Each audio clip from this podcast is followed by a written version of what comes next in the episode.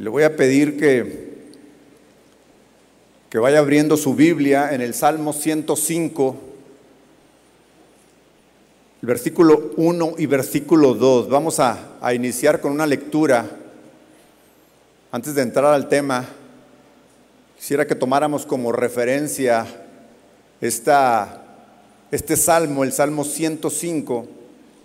Yo le voy a leer una, una, versión, la versión Nueva Traducción Viviente, pero se va a dar cuenta que, la, la, versión que usted tiene, la Reina Valera, que es por lo regular, es exactamente lo mismo en otras, en otras palabras. Dice el Salmo 105, versículo 1, den gracias al Señor y proclamen su grandeza, que todo el mundo sepa lo que Él ha hecho, canten a Él Sí, cántenle alabanzas, cuéntenle a todo el mundo acerca de sus obras maravillosas. Amén y amén. El tema que he preparado para ustedes se titula Proclamaré su grandeza, extraído justamente de este, de este versículo, este versículo 1, donde dice, proclamen, proclamen su, su, su grandeza. Llevamos algunas semanas ya eh, siendo instruidos en, la palabra de Dios en el tema justamente de la, alabanza y la adoración. Yo no sé, eh, en, el caso de, usted, cómo ha vivido este, eh, esta serie, pero créame que en lo personal para mí ha sido de, muchísima, de muchísima bendición. He reforzado muchos muchos temas, muchos conocimientos que ya tenía, pero créame, han sido muchos más aquellos que he aprendido, que he aprendido eh, a lo largo de estas, eh, bueno, cinco, cinco eh, temas que nos dio el pastor Chuy Olivares, más aparte el Congreso de Alabanza y más lo que venga más adelante este, en cuanto a esta, a esta serie. Ha sido de una gran, gran bendición para, para mí. Mire, tengo 35 años de ser cristiano, eh, aproximadamente. Y prácticamente desde muy, muy, muy temprano en mi, en mi caminar en el Señor, yo empecé a servirle al Señor. Empecé a servirle en, en diferentes ministerios. No sé, los que tienen más tiempo aquí, bueno, han, han podido, este, se recordarán, por ejemplo, yo estuve sirviendo en el ministerio de de Ujieres, estuve con matrimonios en algún tiempo, hoy con la iglesia este, juvenil, eh, pero nunca he estado en la alabanza, nunca, nunca he participado de ese, de ese ministerio.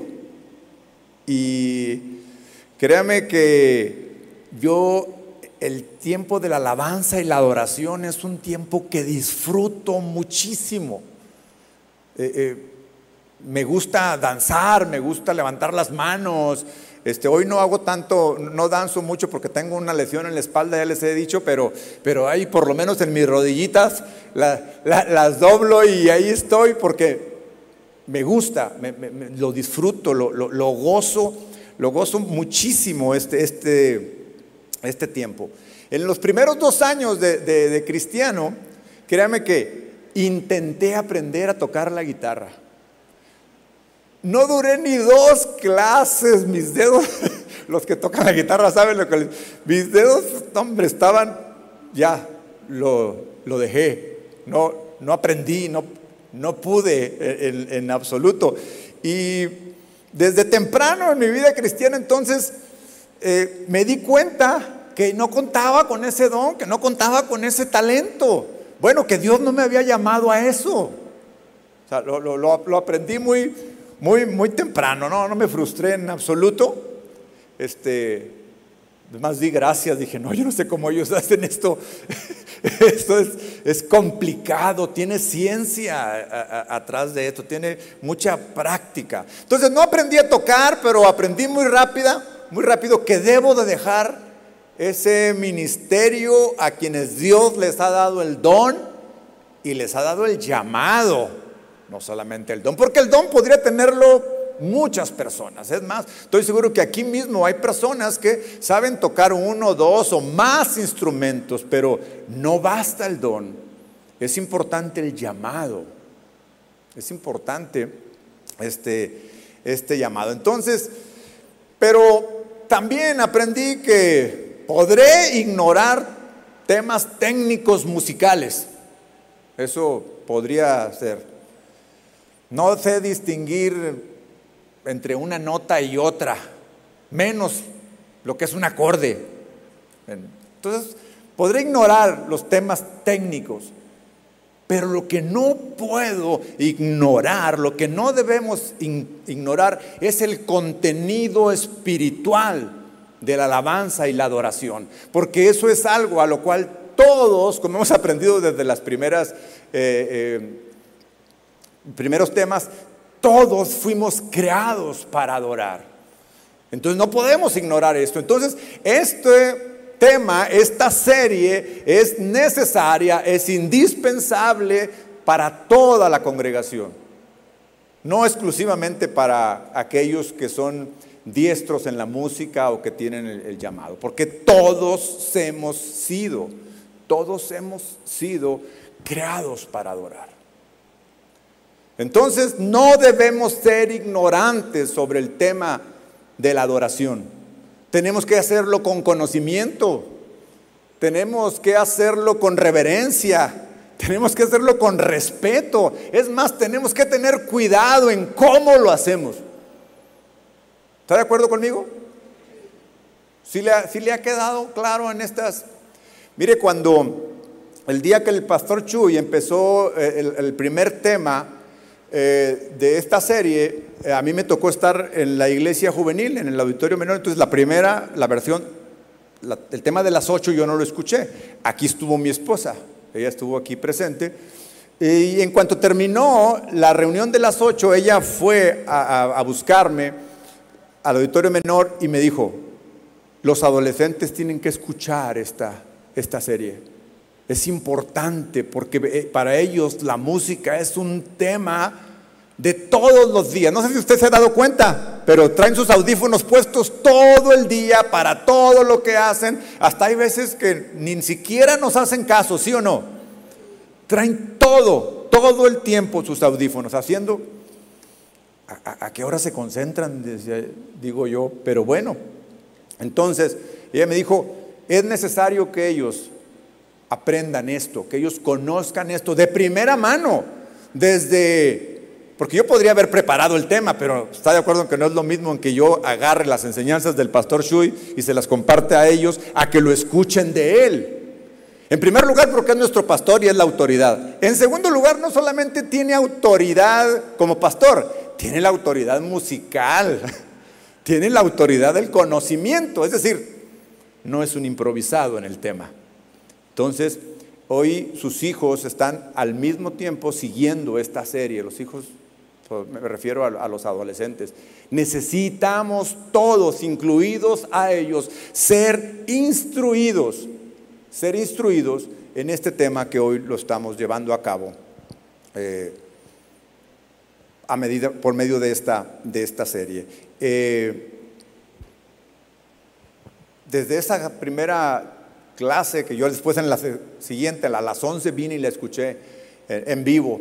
Y empecé a, Yo por lo regular tengo mi libreta y estoy tomando notas de todo lo que estoy escuchando. es, es, una práctica que tengo porque me gusta después escucharlo en, en casa. Pero ese día no era capaz de tomar una nota porque venía algo importante y luego venía otro y luego venía otro y dije, bueno, ¿a qué hora no, soy capaz de retener todo lo que, lo que estoy escuchando para Entonces dejé a un lado mi libreta y dije, voy a escucharlo. Voy a escucharlo, me voy a concentrar y ya en casa pongo mi YouTube, estoy escuchando. Cuando se, lo recomiendo como práctica para usted. Cuando oigo algo importante le pongo pausa y escribo. ¿Por qué? Porque después lo consulto. Después lo uso y ya le pongo continuar. Y luego a veces hasta me regreso, a ver, quiero volver a escuchar esto, quiero captarlo, quiero entenderlo bien. Eso es estudiar la palabra, hermanos. Es aprenderlo, repetirlo, asimilarlo, luego vivirlo, para después compartirlo. Entonces, Dios nos creó con un diseño específico y ese diseño específico no es otra cosa que la adoración. Hemos sido creados a la imagen de Dios. Hemos sido a su imagen, Él es espíritu, nosotros somos espíritu, la adoración es en espíritu. ¿Qué le dijo el Señor a, esta mujer? Necesitamos adoradores en espíritu y en verdad. Y en verdad. Entonces, me, quedó bastante claro que el pecado vino a afectar ese diseño original de Dios y interrumpió nuestra comunión con Dios y por consecuencia desvirtuó la adoración a Dios. Y hoy el mundo termina adorando porque finalmente, aunque el mundo no conozca a Dios, fue creado para adorar y termina adorando cualquier cosa. Sus propios ídolos, sus propios becerros que se, hacen de, de oro, que pueden ser desde artistas, deportes, vicios, egos, bueno, súmele todo lo que quiera. Pero al final, al final, aún el no creyente es un adorador. Entonces de ahí la importancia de saber hacerlo bien, de saber hacerlo correcto. Cuando escuché esas siete expresiones de adoración que están en la, en la Biblia, ¿sabe qué aprendí yo en, en esa, de este tema, que fue el tema número dos? Que dijo, bueno, yo tengo que, en primer lugar, experimentar todo eso para disfrutar estas expresiones de adoración que incluyen, sí, desde cantar de manera alegre, levantar las manos, postrarme, danzar, acciones de gracias. Todo esto, si usted recuerda, en esta en este tema número dos que nos fue instruido, pues no es otra cosa para que, no solamente para que conozcamos, es para que vivamos para que lo disfrutemos libremente, para que usted no tenga ningún, ninguna reserva. Cuando está usted aquí y abra sus brazos, levante sus manos, se postre si lo quiere hacer en el momento adecuado, en el tiempo adecuado en el cual nos van, nos van guiando. Dije, oye, eso es libertad en el Espíritu. Eso es libertad en el Espíritu. Después, cuando nos enseñaron acerca de que Dios creó todo, incluido la música, no sabe cómo me, me, alegré cuando pensaba en que Dios es un Dios musical, que es un Dios que canta. Sea, nosotros cantamos, Él canta, es un Dios que se goza, es un Dios que disfruta los momentos que vivimos aquí como nosotros los disfrutamos, Él también los disfruta. Se goza, se regocija, se alegra. ¿Recuerda esta, esta, esta, eh, esta clase, este tema? Es maravilloso porque hacemos un Dios personal. Somos capaces de ver a la persona no a la persona que está lejana, no a la persona que, en el cual eh, este, probablemente poco podamos eh, percibir. No, esto nos hace ver a un Dios personal, a un Dios que al igual que yo se goza, disfruta, se regocija, porque todos los seres humanos creados por Dios cantamos, nos alegramos y gozamos. La última sesión que tuvimos con el pastor Chuy sobre el poder espiritual de la alabanza fue en donde me, cayó, como decimos acá, me cayó el 20 completamente de la importancia de hacerlo correctamente, de la importancia de poner atención de la importancia de no ser ligeros. Pensando, yo, estoy pensando siempre que estoy ahí, estoy pensando en mí, en la instrucción para mí, en lo, personal, pero también en aquello que, que, tengo como responsabilidad de compartir a, nuestros, a nuestra iglesia juvenil. En enseñarles que eso que ellos cantan o que ellos escuchan tiene un poder Tiene un poder que puede tener ciertas afectaciones en su conducta. Y me refiero a lo que escuchan del mundo. Me refiero, por supuesto que lo que aquí cantamos, adoramos, expresamos, pues tiene un poder para nuestra vida espiritual muy especial y de mucha bendición para, para nosotros. Pero hacer la diferencia para ellos en cuanto a lo que escuchan, vamos, no solamente en lo que escuchan del mundo, sino hasta lo que escuchan cristiano. Sí, o sea, aún eso hay que pasarlo. No vamos a entrar en ese detalle porque no es un tema en donde yo soy experto, aunque, aunque conozco eso, lo dejamos para los, los expertos. Entonces, eh, me queda bastante, bastante claro la importancia de la alabanza y la, adoración, pero cuando llegué a sentarme para empezar a, estudiar el tema que quiero compartir con, ustedes, me di cuenta, me vino así a, la mente que no todos somos músicos, pero todos somos adoradores. ¿Está de acuerdo conmigo? La gran mayoría de nosotros no tenemos el don del canto o de la música, desarrollados al nivel de crear o de generar música. Pero eso no quiere decir que no alabamos y adoramos cantando. Incluso algunos hasta tocando algún instrumento eh, musical. Pero yo les decía que no tengo ni siquiera la menor pizca del don musical. Yo prefiero que, que el director de alabanza me guíe. Y hay veces que dejo hasta que me guíe hasta el, ritmo de mis aplausos, porque de repente anda cada uno con el ritmo por no sé cuándo. Y si, veo a los hermanos, hay algún hermano que anda pero fuera del, tiempo, pero entonces no, mejor prefiero que me guíe el director de alabanza. Y si se levante las manos, yo la levanto. Algunos yo sé que quisieran traerse su instrumento y tocar aquí, pero no, mejor déjese dirigir. Déjese guiar. Algunos, alguna ocasión que por cierto hace como un año, bueno, hace un año exactamente, nos tocó que alguien llegó con un pandero, ¿se acuerda? ¿Te acuerdas, Janet? Aquí en medio de la alabanza y alguien tenía un pandero allá. Y, pues, pues, claro, yo, yo entiendo el deseo de estar participando, pero los hermanos que estaban alrededor, volteaban y veían a la, a que estaba, a mí me dio mucha pena porque me tocó a mí tener que ir a decirle, ay hermana, perdón, pero este, no sé si, seguramente la hermana no era de aquí, porque si fuera de aquí supiera que, pues que no, no practicamos eso, porque preferimos que nos guíen por cuestiones de orden, por cuestiones de muchas cosas, y sobre todo por respeto al que está al lado, que está dale, dale, dale, duro y dale, y pues no te deja concentrarte, ¿sí o no? imagínense que Ah, sí, tráigase cada quien su guitarra, tráigase lo que quiera y ahí desde usted. Pues no, venimos a ser dirigidos, a ser guiados, a ser llevados. Entonces yo prefiero que me guíen, porque yo no soy experto en eso.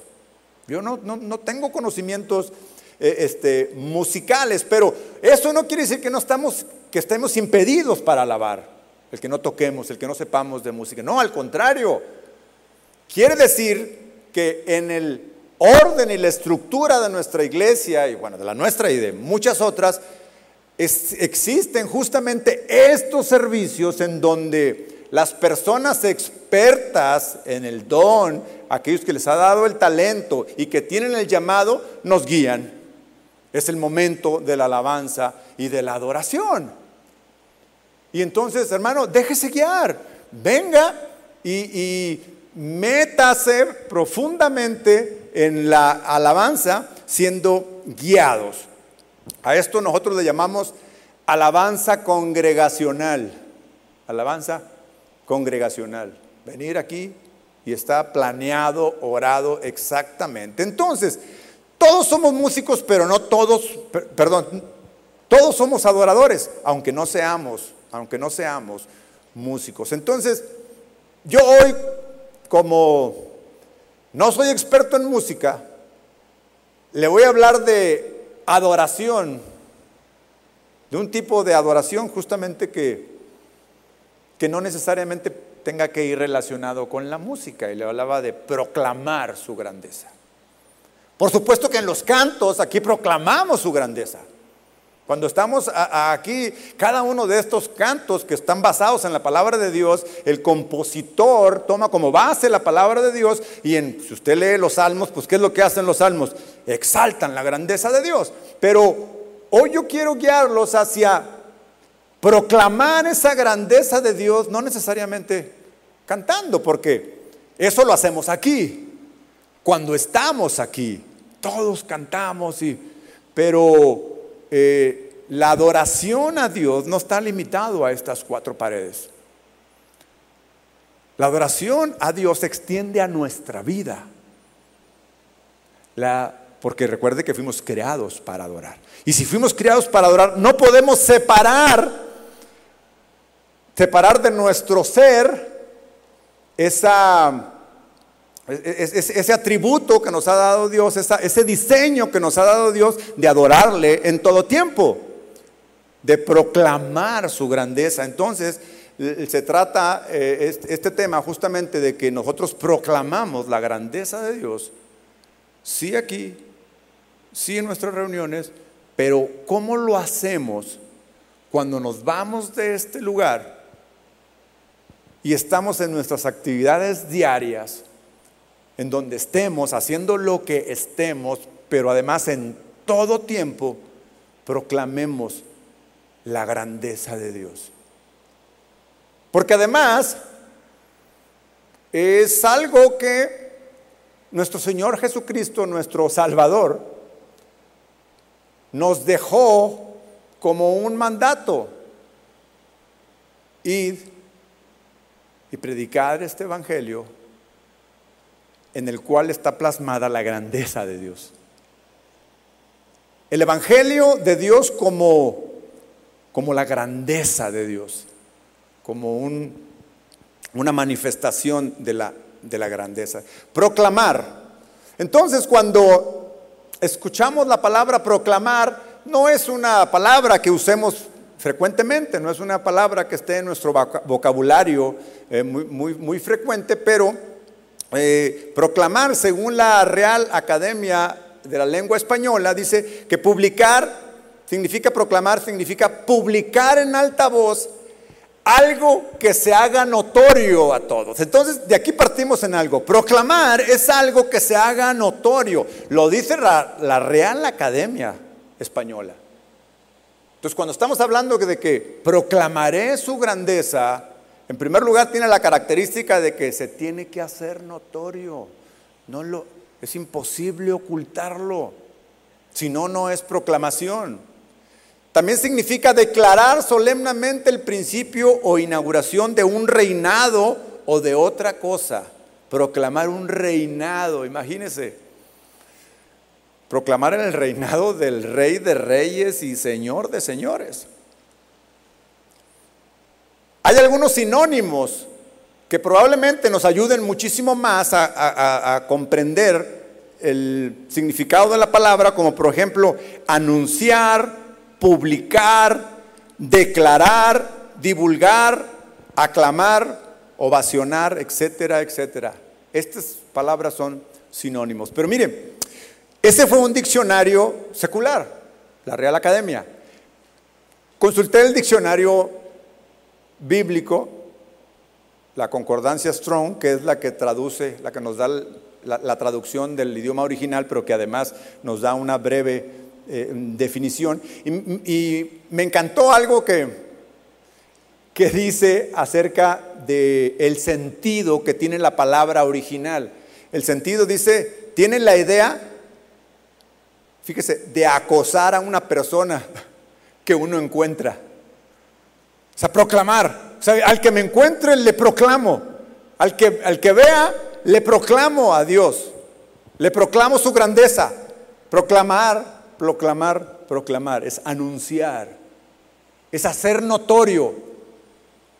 En algunos casos, hasta acosar. ¿A quién podría acosar yo con proclamando la grandeza de Dios? Bueno, yo creo que es, válido acosar, por ejemplo, a mis hijos. Estoy acosándolos constantemente, diciéndoles de la grandeza de Dios, de lo que Dios es. O a mi familiar que no conoce a, Cristo, porque pues no voy a ir por la calle acosando a las personas, molestándolos con, con esto. Pero este es el sentido que tiene esta palabra, proclamar, acosar. Mire, si la misma creación de Dios proclama la grandeza, su grandeza, ¿Cómo no lo vamos a hacer nosotros? Vaya conmigo al Salmo 19. Este, es, este Salmo 19 es un salmo hermoso. Me, gusta, me gusta muchísimo. Se lo voy a leer primero en la versión que todos y cada uno de ustedes tienen, que por lo regular es la, 60, y luego les voy a dar un poco, de, les voy a mostrar otra versión para que vean la claridad con la que nos explica. Salmo 19, ¿lo tiene? Dice, los cielos cuentan la gloria de Dios y el firmamento anuncia la obra de sus manos. Un día emite palabra a otro día y una noche a otra noche declara sabiduría. No hay lenguaje ni palabras, ni es oída su voz. Por toda la tierra salió su voz y hasta el extremo del mundo sus palabras. Si nosotros no lo hacemos, hermanos, la misma creación lo hace. Solo como un, como un ejemplo. Solo como un, un, ejemplo de que si nosotros fuimos creados con el propósito de adorar a Dios, porque además todas las cosas que Dios creó les puso un propósito, como pueden ser el sol, la luna, las estrellas, el mar, todo esto tiene un propósito. El sol, darnos su calor, la luna, iluminarnos por la, por la noche, todo tiene un propósito. Pero aún después de cumplir su propósito, su creación, va más allá y dice, yo tengo un propósito más grande que generar el calor para la humanidad, que es proclamar su grandeza, proclamar su grandeza. En la nueva traducción viviente, fíjese cómo lo, cómo lo dice, los cielos proclaman, usa la palabra, proclamar, anunciar, hacer notorio. Y, y, dígame si no, esa creación de Dios hace notorio su grandeza.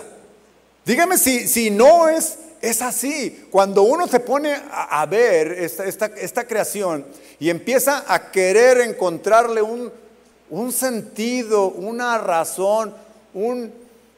Es más, cuando la humanidad empieza a quererle buscar un origen y no encuentra, y no encuentra respuesta, tan no encuentra respuesta que se tiene que inventar teorías que tiene que buscar porque no queda satisfecho, porque dice, esto es tan grande, no me, me explota mi cabeza si nos detuviéramos a hacer eso.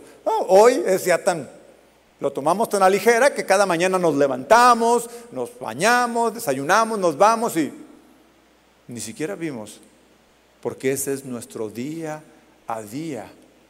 Pero ahí, ahí está la grandeza, la grandeza de nuestro Dios. Dice, los cielos proclaman la gloria de Dios y el firmamento despliega, usa una palabra, dice, despliega la destreza de sus manos. ¿Qué, se entiende por desplegar? Mostrar. Aquí está, le despliego todas esta, estas cosas, les muestro todo esto. Dice, el firmamento muestra, tiene una intencionalidad lo muestra. Ahí está. Esta es la grandeza. Esta es la destreza de sus manos. El salmista, por supuesto, un poeta, le pone las palabras precisas, el sentido adecuado y nos muestra su grandeza. No, no se queda ahí el salmista, el poeta, no se queda en, en los cielos proclaman la gloria de Dios y el firmamento despliega la destreza de sus manos. No, no queda satisfecho con lo que expresa y entonces empieza a describir un poco más en donde él ve la grandeza de Dios. Y dice, día tras día, no cesan de hablar. ¿Cómo?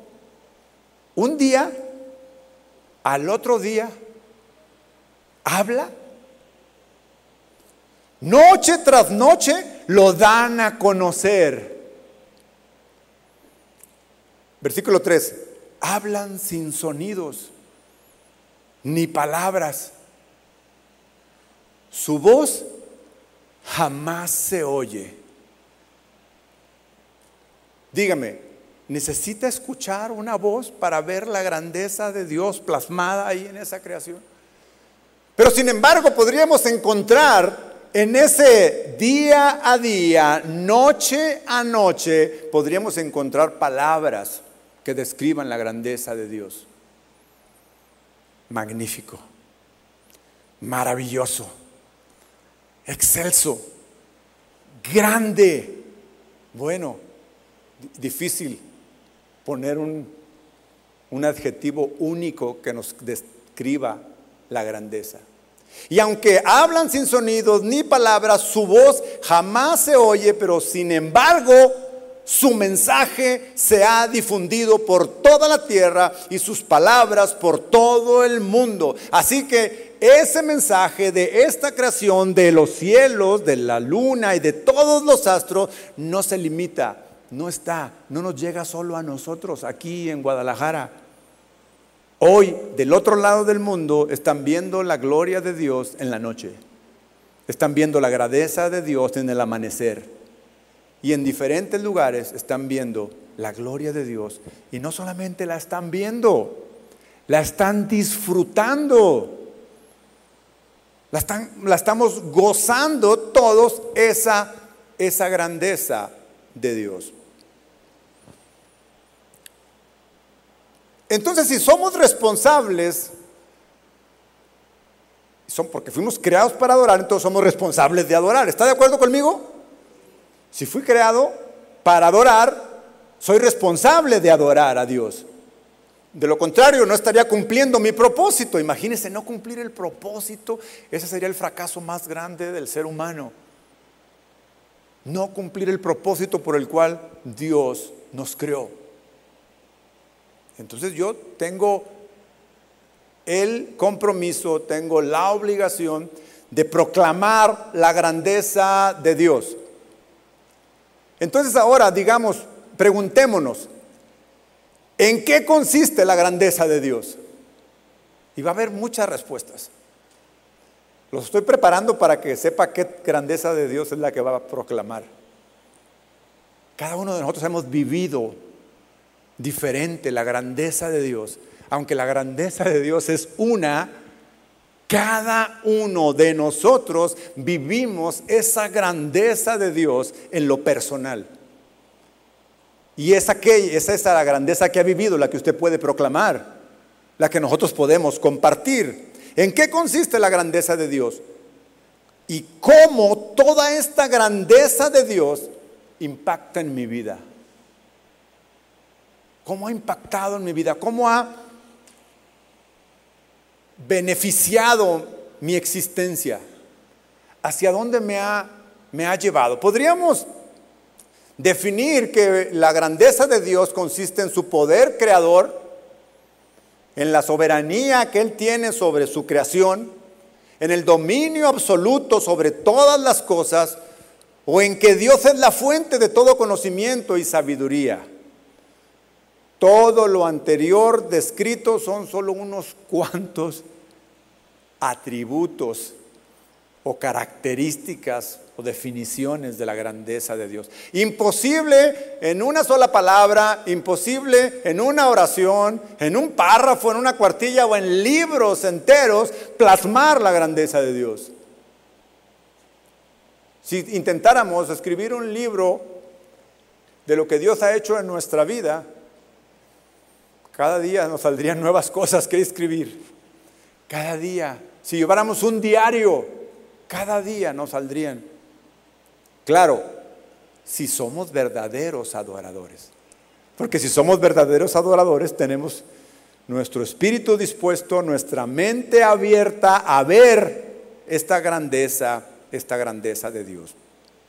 Pero si pudiéramos resumir en una palabra la grandeza de Dios,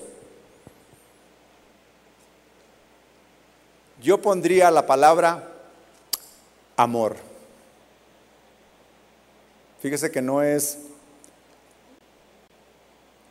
las otras palabras que eran adjetivos extraordinario, grandioso, maravilloso, son adjetivos.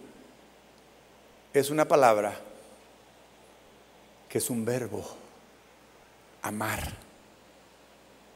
¿Se da cuenta? Si pudiéramos en esa sola, si tuviéramos que, solo tienes una palabra para definir la grandeza de Dios, no hay más. La regla es esa, una palabra, una. Yo pondría amor. Amor, amor. El pueblo de Israel lo sabía perfectamente y lo reflejaba en sus salmos. Lo reflejaba en aquello que cantaba, en aquello que...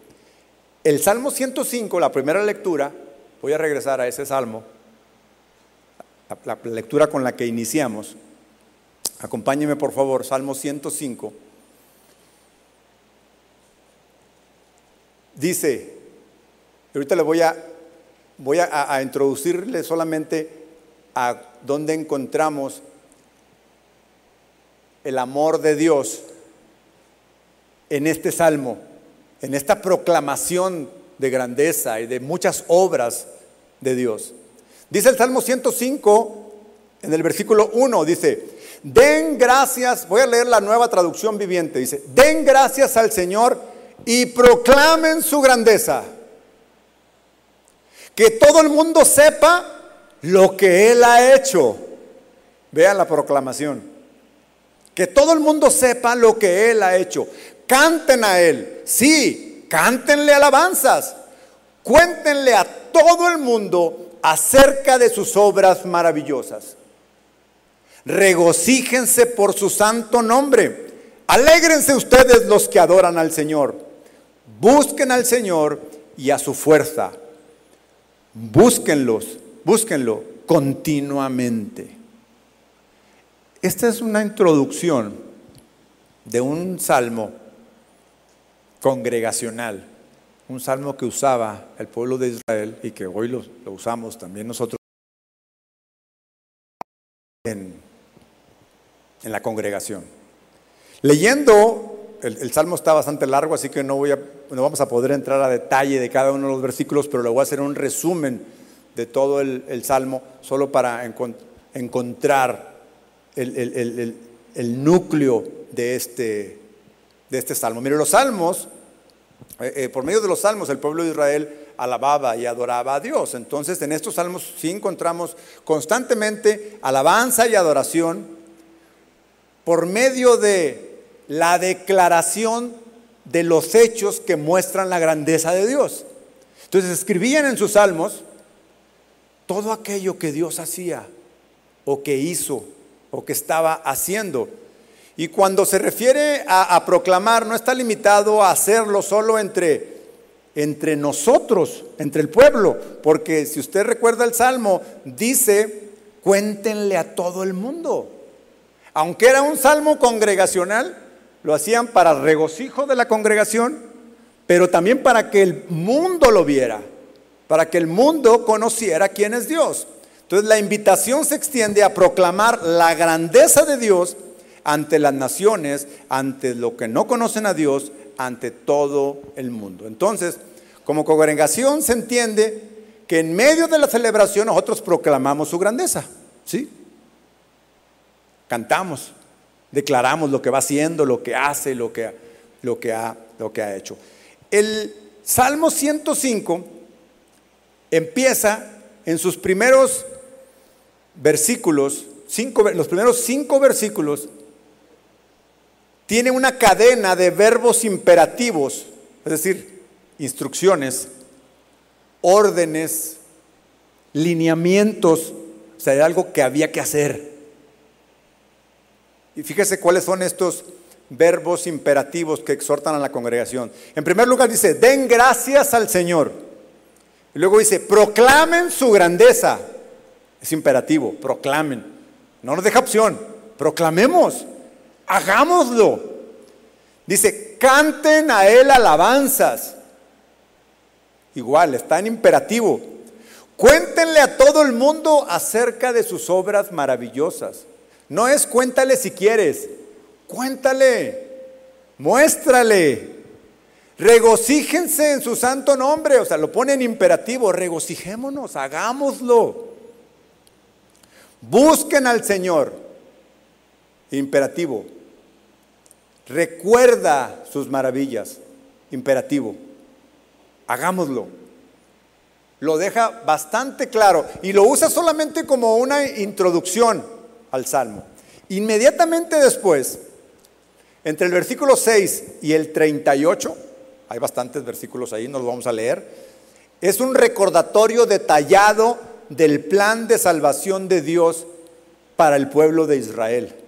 Empieza a describir desde el pacto de Dios con Abraham hasta la llegada de Israel a Egipto por medio de José, que pasó de ser esclavo a ser gobernador y después como el pueblo pasó a ser esclavo. Todo eso lo describe, lo describe eh, ahí. Pero inmediatamente después muestra tres manifestaciones en este salmo de Dios, o sea, cómo se manifestó Dios ante este pueblo cuando lo saca de Egipto, tres manifestaciones para salvarlo. Que estas ah, manifestaciones tienen la intención de mostrarle al pueblo su amor. Este, esta única palabra que estamos usando para describir su grandeza, sí, mostró muchas acciones que hizo durante todo el trayecto. Cómo lo salvó, las plagas y todo esto lo, describe. Pero cuando llega al versículo 39, hay tres versículos, el 39, 40 y 41, que tienen algo en común. Y ahorita vamos a, espero que usted vaya pensando, los voy a leer y usted vaya pensando en qué es lo que tienen en común estos tres versículos. Dice, el Señor empieza a hablar de unos hechos de Dios, unas manifestaciones de Dios. Dice, el Señor desplegó una nube sobre ellos para que los cubriera y les dio un gran fuego para que iluminara la oscuridad.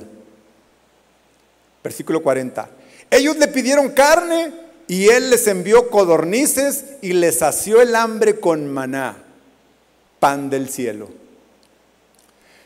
Partió una roca y brotó agua a chorros que formó un río a través de la tierra árida y baldía. Ok, aquí va la pregunta, pregunta de examen. ¿Qué tienen en común estos tres versículos, estos tres hechos maravillosos de Dios? El amor de Dios, la manifestación de Dios estas tres manifestaciones de Dios maravillosas apuntan hacia Jesucristo. Apuntan hacia el plan salvador de Dios para nosotros. Aquí está describiendo el plan salvador del pueblo de, de Israel cuando lo sacó y cómo a través de todo ese desierto fueron padeciendo, fueron sufriendo, se fueron desanimando, pero ellos iban camino a su salvación, a una tierra que Dios les, había prometido, en la cual llegarían, en la cual habría leche y miel, dice. Tierra gloriosa. Describe el plan de salvación pero nosotros podemos alcanzar ahora aquí a ver que en este salmo, que sí describe detalladamente hechos maravillosos de Dios y manifestaciones maravillosas de Dios, hoy podemos ver, porque él lo que está haciendo el salmista es declarar la grandeza de Dios, está proclamando su grandeza. Y encuentro en estos tres versículos algo que nosotros como cristianos en nuestro tiempo necesitamos declarar, proclamarle al mundo, declararle a las personas que no le conocen. proclamar la grandeza de Dios. Juan capítulo 8, en el versículo 12. Cuando habla el versículo 39 del Salmo, dice que el Señor desplegó su nube sobre ellos para que los cubriera y les dio un gran fuego para que iluminara la oscuridad. O sea, iban en, en tinieblas. En el desierto frío, difícil caminar en tinieblas. Necesitaban una luz en la noche y necesitaban una sombra en el día para que no se cansara, para que el sol no los cansara, pero para que pudieran avanzar también en la noche y no se detuvieran, ahí estaba dándoles fuego para iluminarles. Bueno, el Señor Jesús declara lo siguiente. Lo registró el Evangelio de Juan, el capítulo 8, en el versículo 12. Dice, Jesús les habló otra vez diciendo, yo soy la luz del mundo. El que me sigue no andará en tinieblas, sino que tendrá la luz verdadera. Aquel fuego que al pueblo le sirvió de luz en la oscuridad, en las tinieblas. Hoy cada uno de nosotros aquí lo tenemos en nuestro corazón como la luz que nos ilumina en medio de las tinieblas que hay en este mundo. Amén. Dígame si esto no es para proclamarlo como una maravilla de Dios, como manifestaciones de la grandeza de Dios. ¿Se acuerda que hacíamos la pregunta unos minutos atrás? ¿En qué consiste la grandeza de Dios? ¿Y cómo esa grandeza de Dios me ha beneficiado a mí? Contéstese usted. ¿Cómo la grandeza de Dios le ha beneficiado? De muchas maneras, porque hoy usted tiene la luz. Aunque el mundo esté en tinieblas, nosotros tenemos luz.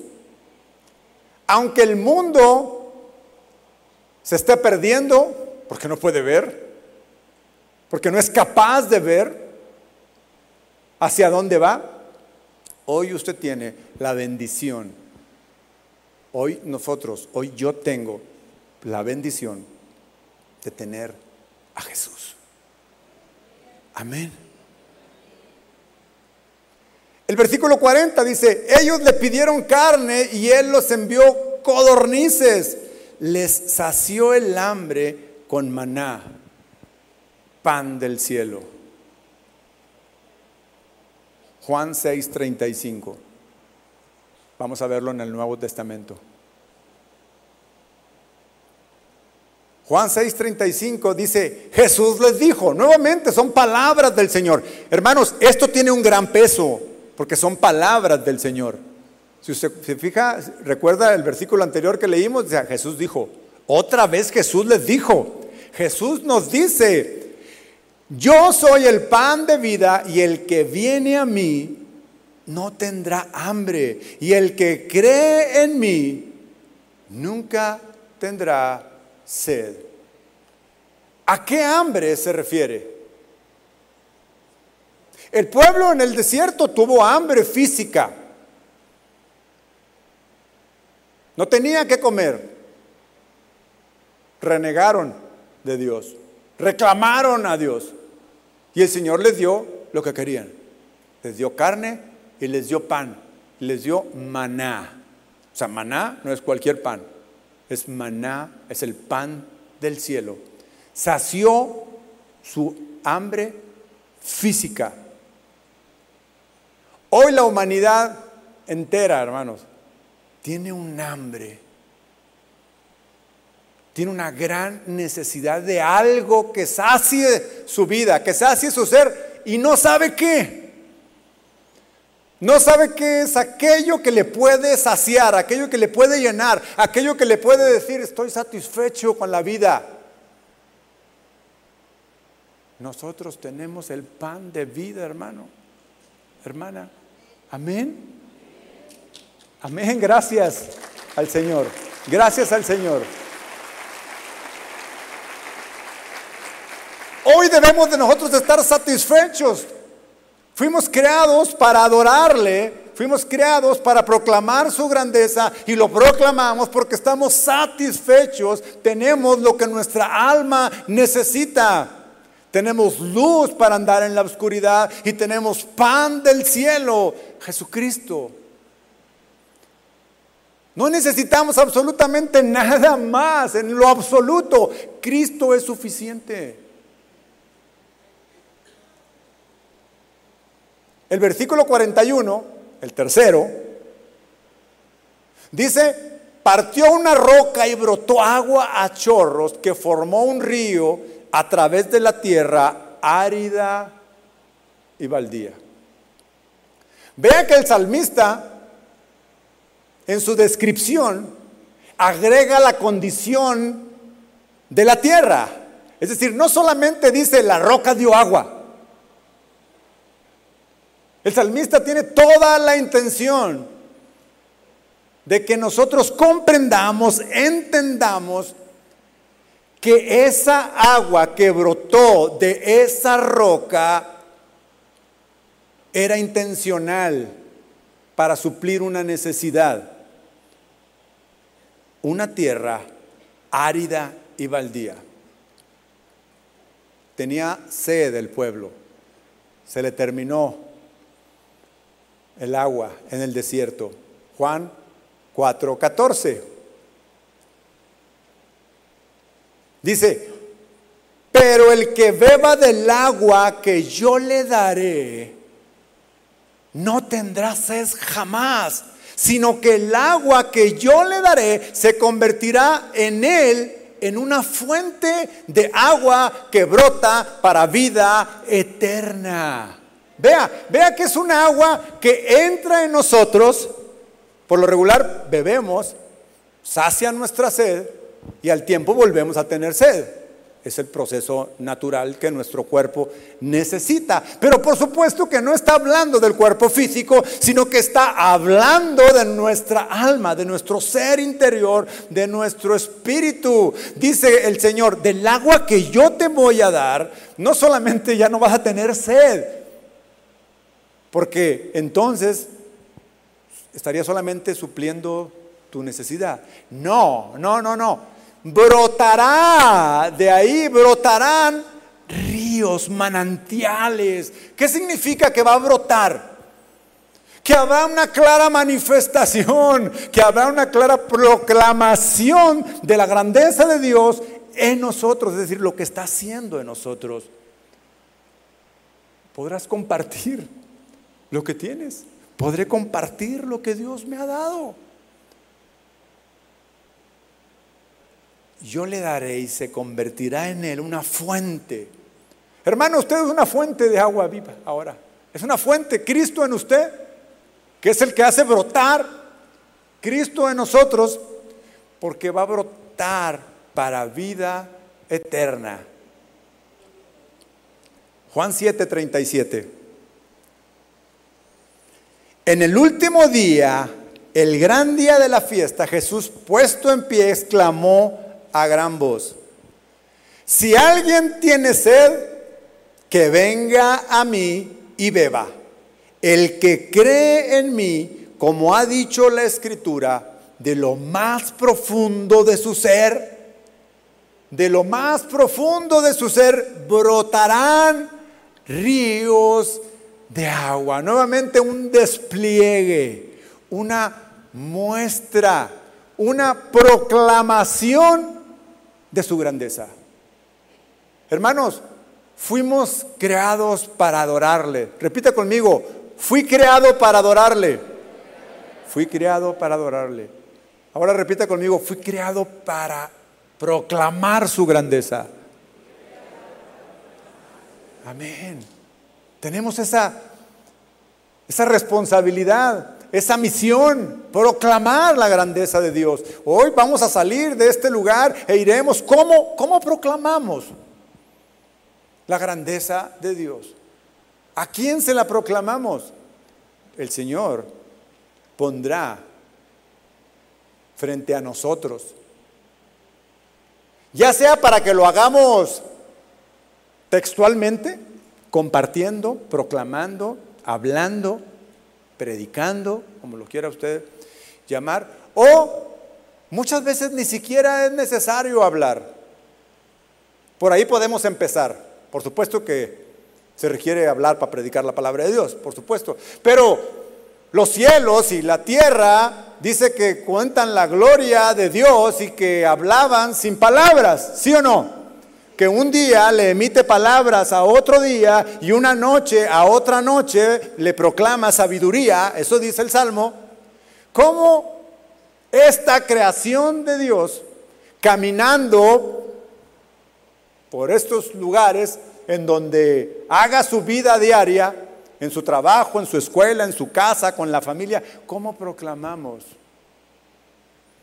con nuestro vivir cristiano? Bueno, yo le voy a poner algunas sugerencias que tendríamos que empezar a hacer, si no es que ya las deberíamos estar haciendo. En primer lugar, manifestar abiertamente que somos cristianos. Es decir, dejar de ser cristianos de la secreta. ¿Sí, sí, sí, sí, me explico? No, o sea, la gente tiene que conocer que somos cristianos. Tenemos que mostrar que somos cristianos. Y hay muchas formas de mostrar que somos, somos cristianos. De no ocultar que lo somos. No debemos de, de avergonzarnos. El apóstol Pablo decía, no me avergüenzo del Evangelio porque es poder de Dios para salvación a todo aquel que cree. ¿Sí o no? Entonces, nuestra forma de hablar manifiesta que hay diferencia. Por ejemplo, cuando en nuestro vocabulario incluimos, si Dios quiere, primero Dios, oraré por ti, Empieza a, abrir esas puertas y esas ventanas que muestran quién eres, que muestran quiénes somos. Y la gente se va a dar cuenta. Obviamente, eso, eso es el principio. Para que llegue, para que se acerque, cuando asociamos a esas palabras, a lo que hablamos o a lo que decimos, nuestra conducta, nuestras decisiones, si sabe usted que nuestras decisiones pueden o no adorar a Dios? ¿Proclamar su grandeza? Se requiere de sabiduría de Dios para tomar decisiones y todo esto es un conjunto de nuestra vida diaria proclamando, preparando el camino para cuando Dios lo ponga enfrente, declarar con tus palabras lo que conocemos de nuestro Dios. Más allá de los milagros que Dios ha hecho en nuestra vida. Los milagros que Dios ha hecho en nuestra vida, por supuesto que proclaman su grandeza, pero eso no es el Evangelio. El Evangelio es que Dios se hizo hombre para mostrar su amor. Él mostrando su grandeza. Dios mismo mostrando su grandeza en la persona de nuestro Señor Jesucristo, haciéndose hombre para venir a salvarme a mí, pecador, a todos. Eso es el Evangelio. Proclamar el Evangelio es decir, soy un pecador. Y la más grande obra que Dios ha hecho en mí me ha salvado. A lo mejor te salvó de cáncer, de un accidente, de cualquier cosa podría ser. Pero lo más grande, lo más grande es que te salvó. Es que esa persona que Dios en persona se hizo hombre y vino para salvarme. Así que tenemos esta responsabilidad, hermanos. Yo le puedo pedir que, para terminar, hagamos esta oración. Porque hoy nos llevamos una carga. Y esta era mi intención, poner una, una carga en cada uno de nosotros. Porque si después de cada una de las predicaciones aquí no nos vamos con algo para hacer, pues vinimos simplemente a ser espectadores. Pueden pasar, grupo de alabanza, por favor. Póngase de pie, por favor. Gracias, hermana. Pónganse de pie.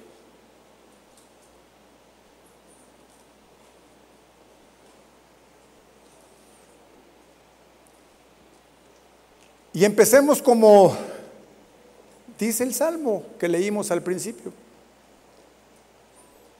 Den gracias a Dios. Empecemos con eso. Gracias, Señor. Esa es una de las siete expresiones que aprendimos. Gratitud.